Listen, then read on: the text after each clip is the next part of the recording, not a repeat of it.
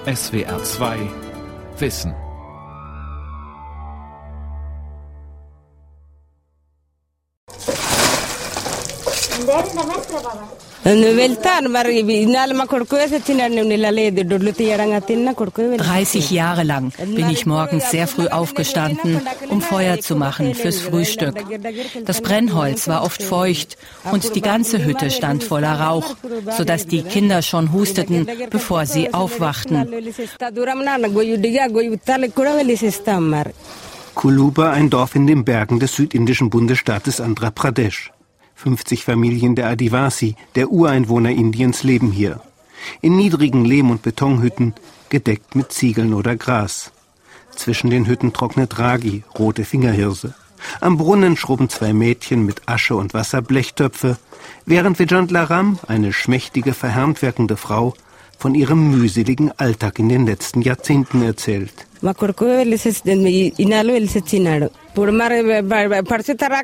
Jetzt bin ich 50 und kann kein Holz mehr schleppen. Den ganzen Tag tun mir die Beine und der Rücken weh. Manchmal kriege ich auch kaum noch Luft. Das Holz für mich muss jetzt meine jüngste Tochter holen.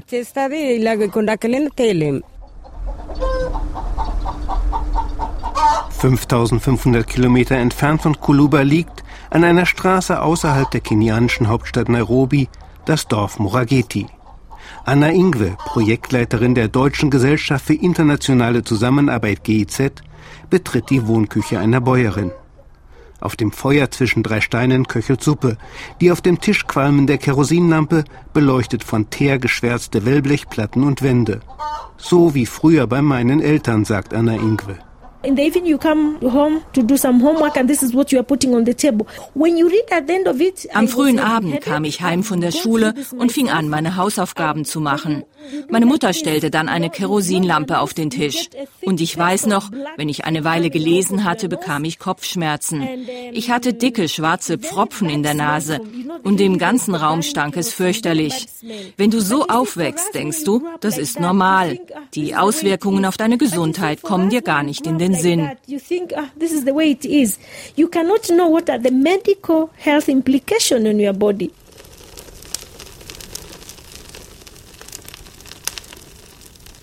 Krank durch Ruß und Qualm. Gefährliche Feuerstellen in Entwicklungsländern. Eine Sendung von Thomas Kruchem. Ruß und Qualm in der Wohnung sind eines der größten Probleme weltweit. Für die Umwelt, das Klima und vor allem die menschliche Gesundheit. Drei Milliarden Menschen, fast die Hälfte der Weltbevölkerung, kochen mit Holz, Holzkohle und Ernteabfällen, mit Dung und Plastikmüll. In den Steppen der Mongolei, in der peruanischen Sierra oder im Hochland Kenias vertreibt offenes Feuer auch die Kälte. Das Problem? Beim Kochen und Heizen mit offenem Feuer entsteht Ruß. Ruß, das ist Feinstaub, dem Stickoxide und gefährliche Kohlenstoffverbindungen anhaften.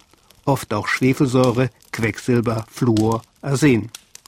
In Millionen Hütten in Entwicklungsländern stehen hundertmal mehr Rauch und Ruß, als die Weltgesundheitsorganisation WHO als Höchstwert empfiehlt mit dramatischen Folgen für die Gesundheit der Bewohner. Sie bekommen besonders häufig Schlaganfälle, grauen Star, der zur Erblindung führt, Krebs der oberen Atemwege. Und ihre Lunge wird ruiniert. Staub, der sich in der Lunge abgelagert hat, lässt sich nicht mehr aushusten. Es kommt zu Entzündungen, Lungengewebe stirbt ab und vernarbt, langfristig drohen chronische Atemwegserkrankungen und Lungenkrebs.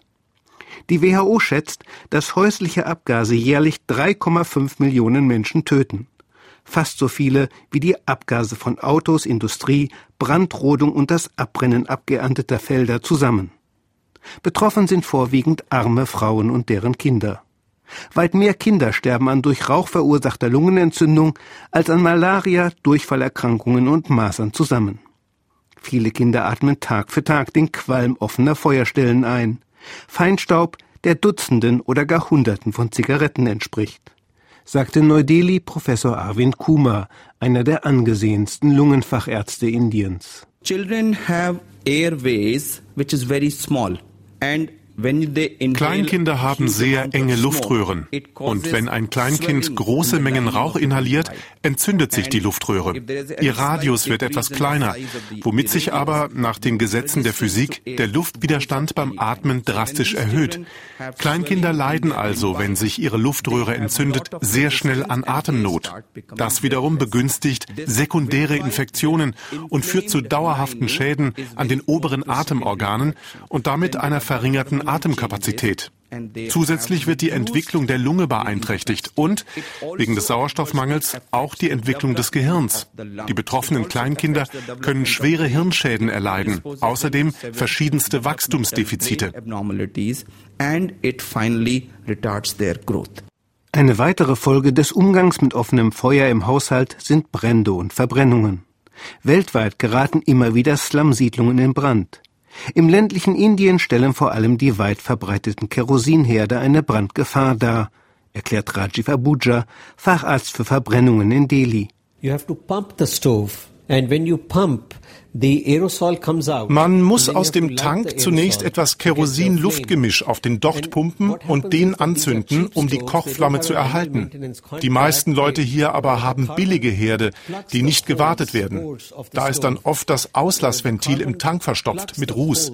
Und die Frau pumpt immer heftiger, bis plötzlich ein ganzer Schwall von Kerosin-Sprühnebel aus dem Tank schießt. Fängt der Feuer, steht sofort die ganze Frau in Flammen. Der Herd sei explodiert sagen die Leute dann.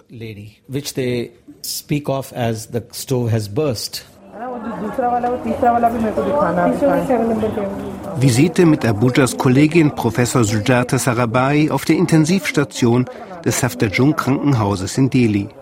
Entlang eines gekachelten Gangs liegen Dutzende Brandopfer unter großen Hauben, damit keine Decke ihren verbrannten Körper berührt. Einige sind bewusstlos, andere stöhnen vor Schmerz. Drei von vier der Patienten hier hätten ihre Verbrennungen beim Kochen erlitten, sagt Sujata Sarabhai. Viele werden zu spät eingeliefert. Sie sterben an Sepsis, Blutvergiftung. Täglich sterben 400 Inder an Verbrennungen, sagt die Ärztin. Jährlich werden 200.000 Verbrennungsopfer in Krankenhäuser eingeliefert. Sarabhai deutet auf ein vielleicht achtjähriges Mädchen, dessen Augenlider, Nasenlöcher und Mund verbrannt sind. Wegen schwerer Gewebeschäden werde das Kind auch seine Arme nicht mehr richtig bewegen können, erklärt sie. Das Kochen mit Holz und Holzkohle ist auch eine wichtige Ursache für die Abholzung von Wäldern, für Versteppung und Verwüstung, vor allem in Afrika. 90 Prozent der Kenianer kochen bis heute mit Holz und Holzkohle und das, obwohl nur sieben Prozent ihres Landes mit Wald bedeckt sind. Und dieser Wald wird zunehmend belastet, weil die Bevölkerung Kenias rasant wächst. Das Verbrennen von Holz in privaten Haushalten ist außerdem die weltweit größte Quelle von Rußemissionen. Und die sind, nach Kohlendioxidemissionen, die wichtigste Triebkraft für den Klimawandel. Eine wahre Schleuder von Klimagasen ist derweil Holzkohle. Sie wird vor allem in den Städten Afrikas verbrannt, weil sie weniger sperrig ist als Holz und weniger Feinstaub freisetzt. Dafür entweichen beim Herstellen von Holzkohle jede Menge Klimagase wie Kohlendioxid und Methan, dazu jede Menge Ruß. Außerdem braucht es zwischen sechs und zehn Tonnen Holz, um eine Tonne Holzkohle zu gewinnen. Mit gerade mal dem doppelten Brennwert von Holz. Feuern mit Holzkohle ist also Holzverschwendung. Die 200 Millionen Afrikaner, die täglich Holzkohle verbrennen, verbrauchen mehr Holz als die 700 Millionen, die Holz direkt verbrennen. Ruanda, eins der kleinsten und am dichtesten besiedelten Länder Afrikas, habe fast gar keine Wälder mehr, klagt auf einem Fachkongress in Neu-Delhi Maurice Kayitare, Energieexperte der ruandischen Regierung. We must change the trend of consumption of wood wir müssen unseren Holzverbrauch reduzieren, wenn wir überleben wollen. Ruandas Regierung wird deshalb ab 2018 drei wichtige Maßnahmen umsetzen. Erstens soll eine nationale Waldpolitik sowohl Ruandas staatliche Forste als auch Bäume in Privatbesitz schützen. Für das Fällen jedes einzelnen Baums wird man, sehr aufwendig, eine Genehmigung beantragen müssen. Zweitens wollen wir das Verbrennen von Biomasse in privaten Haushalten reduzieren und werden die Benutzung von Holzkohle in unseren Städten verbieten. Erleichtert wird das dadurch, dass Flüssiggas bei uns schon heute billiger ist als Holzkohle. Allerdings sind Gasflaschen vielerorts schwer erhältlich. Drittens schließlich wollen wir allen Bauern mit mindestens zwei Kühen Anreize geben, Biogas zu produzieren. Biogasanlagen werden wir zu 70 Prozent subventionieren. Veranstalter des Fachkongresses in Neu-Delhi ist die Globale Allianz für saubere Kochherde. Sie wurde 2010 von den Vereinten Nationen ins Leben gerufen und sitzt in Washington, D.C. In der Allianz bemühen sich Regierungen, Unternehmen, Stiftungen und NGOs, weltweit ein Bewusstsein zu schaffen und Geld zu mobilisieren für umwelt-, klima- und gesundheitsfreundliches Kochen. Ein wichtiges Ziel ist auch, die Gesundheit von Frauen zu schützen und deren soziale Situation zu verbessern. Eine Frau in Kenia sammelt täglich im Schnitt dreieinhalb Stunden Holz, eine Frau in Uganda sogar bis zu sechs Stunden pro Tag. In Indien verbringen Frauen zehnmal mehr Zeit als Männer mit unbezahlter Arbeit wie Kochen, Holz und Wasser schleppen. Mit energieeffizientem Kochen könnten Frauen viel Zeit sparen. Sie könnten Geld verdienen und sich wirtschaftlich emanzipieren. Radha Muthia stammt aus Malaysia. Sie leitet die Allianz für saubere Kochherde. Wissenschaftlich meint sie, spreche inzwischen alles für das Anliegen der Allianz.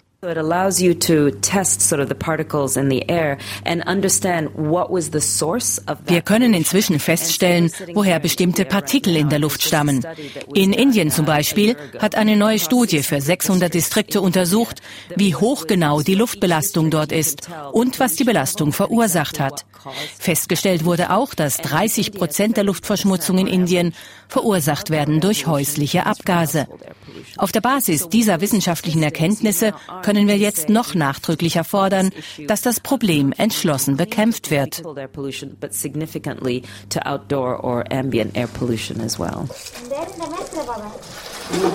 Bekämpft vor allem mit verbesserten Kochstellen. Im südindischen Dorf Kuluba betritt Vijant Laram mit verhaltenem Lächeln ihre verrußte Wohnküche. Vor ihr steht ein neuer Herd. Gebaut hat ihn Lovarachu, ein Techniker der lokalen NGO Laya.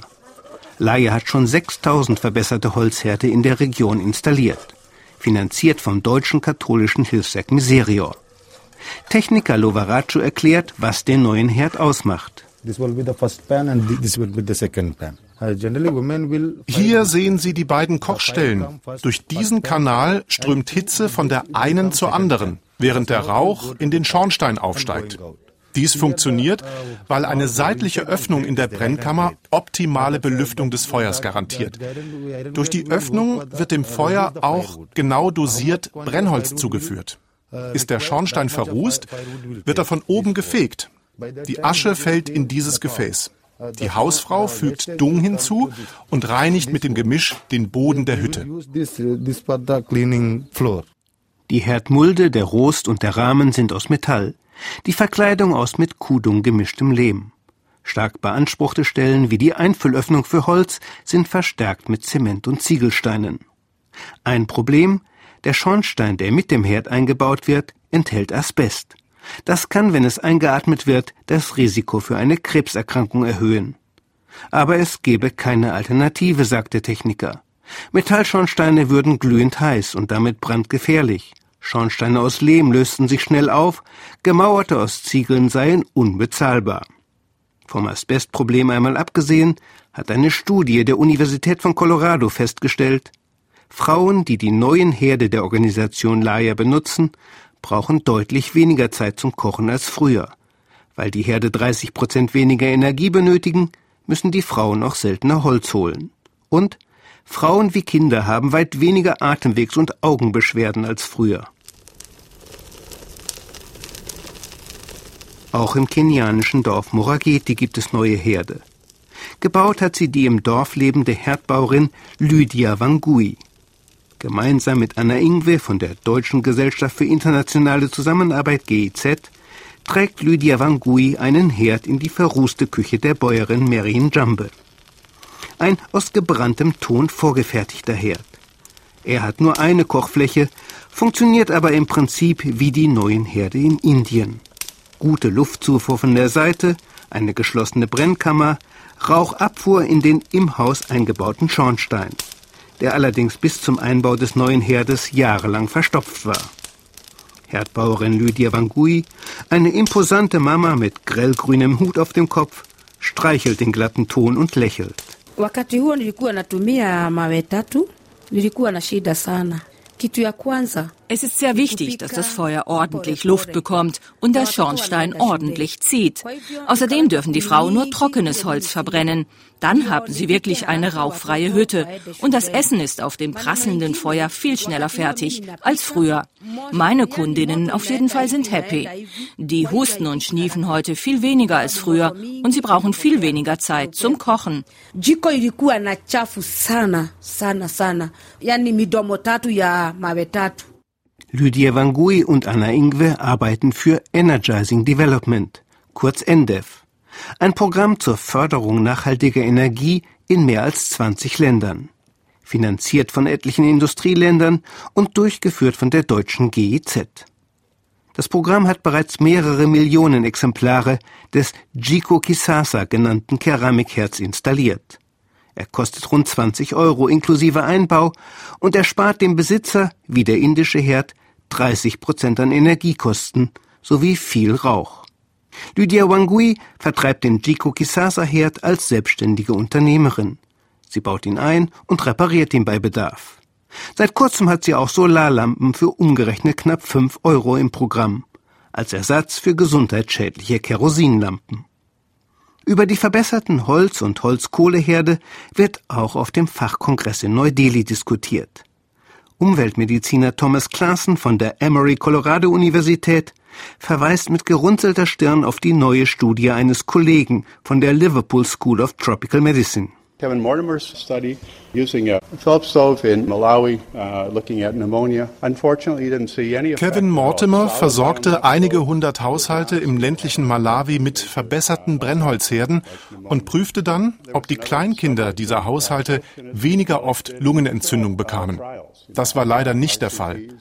Auch eine Studie in Nordindien dokumentiert zwar eine Verminderung der Abgasbelastung im Haus, aber keine signifikanten Auswirkungen auf die Gesundheit Gesundheit der Bewohner.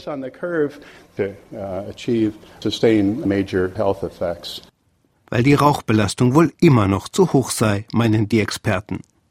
Tatsächlich gibt es auch in armen Ländern Kochtechniken, die sauberer sind als das Kochen mit verbesserten Holz- und Holzkohleherden.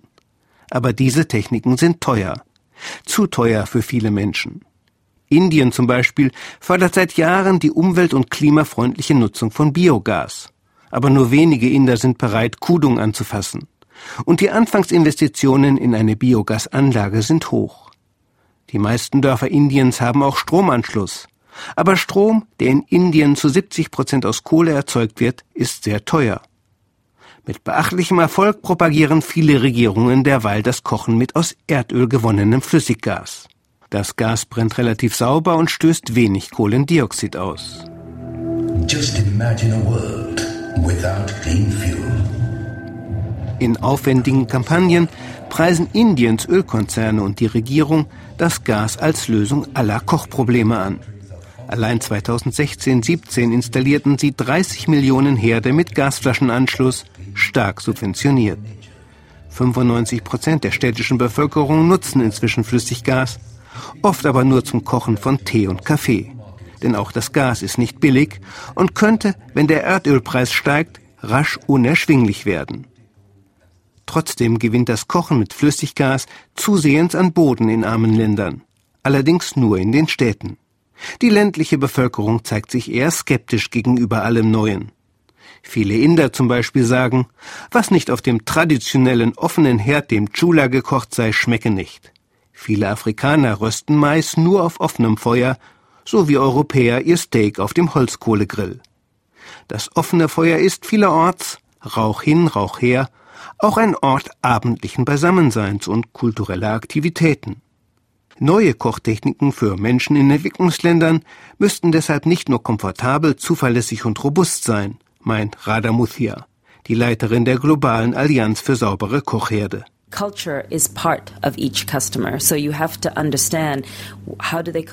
Jeder Kunde ist verwurzelt in seiner Kultur, die wir verstehen müssen, um ihm einen Herd zu verkaufen. Wie kocht dieser Mensch und was? Kocht er im Winter anders als im Sommer? Wie kocht er für Gäste und bei besonderen Anlässen? Um Herde zu verkaufen in traditionell lebenden Gesellschaften, müssen wir insbesondere die Rolle der Frau verstehen. Was erwartet die Familie von ihr? Muss sie regelmäßig bestimmte Gerichte zubereiten, nach detailliert festgelegten Regeln? Was sagen die Schwiegermutter und der Mann, wenn ein Gericht plötzlich anders schmeckt, weil es mit einem anderen Brennstoff gekocht wurde?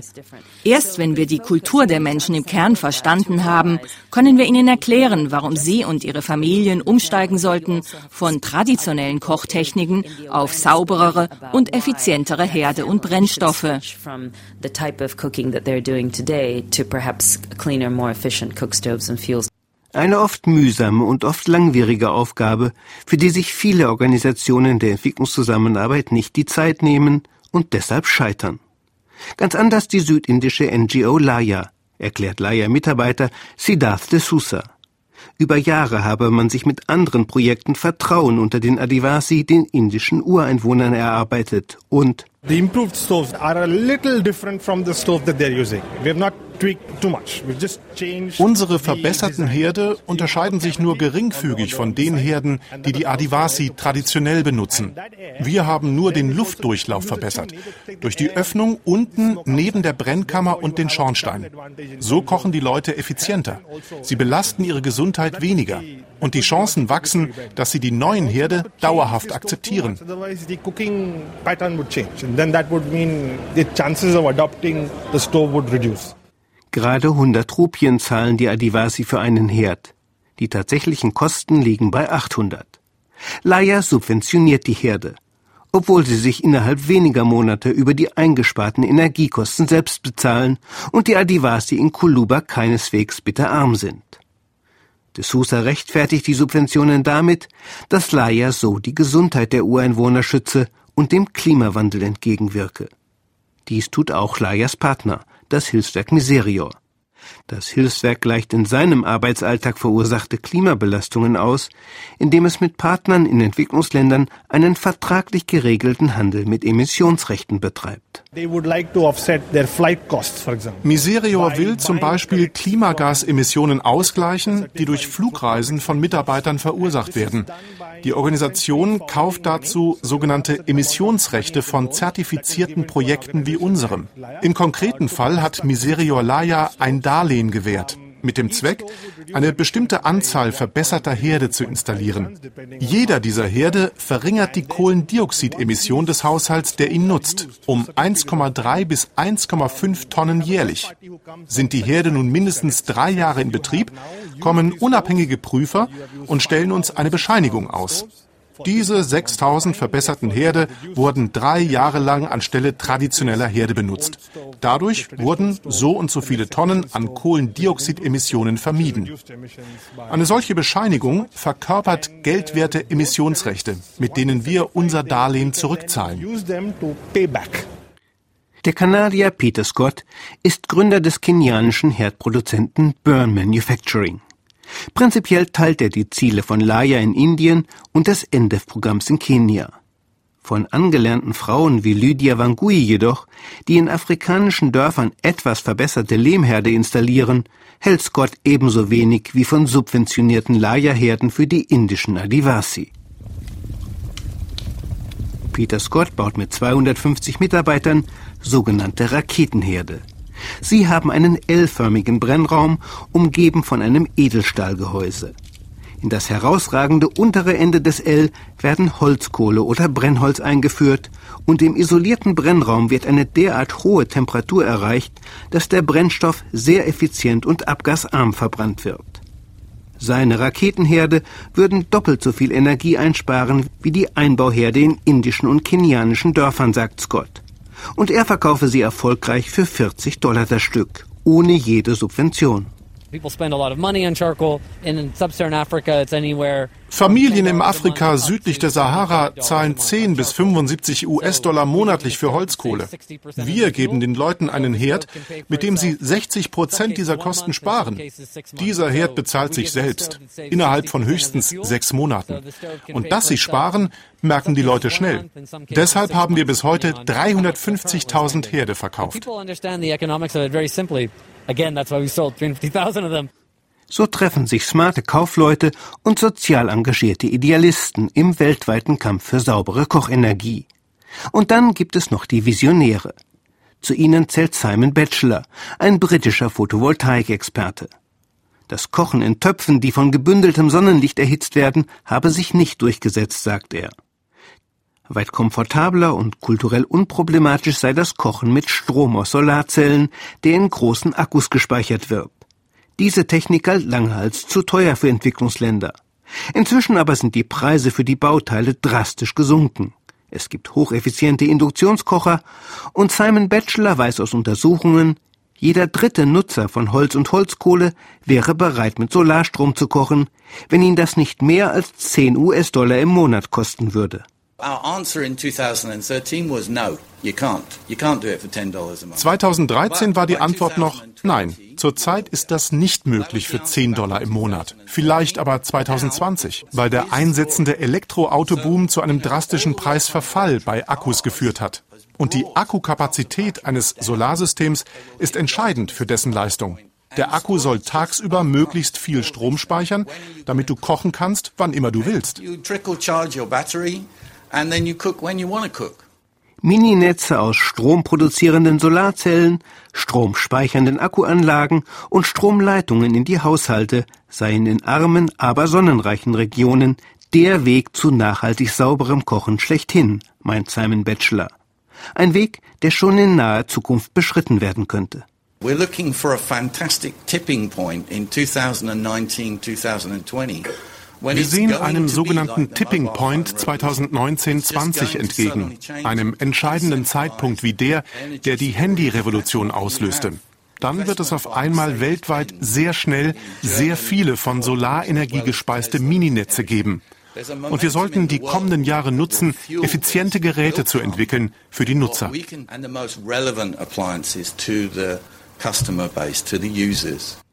Simon Batchelor und seine Kollegen weltweit freuen sich, dass Ruß und Qualm in den Hütten der Armen heute nicht mehr als Privatsache gelten.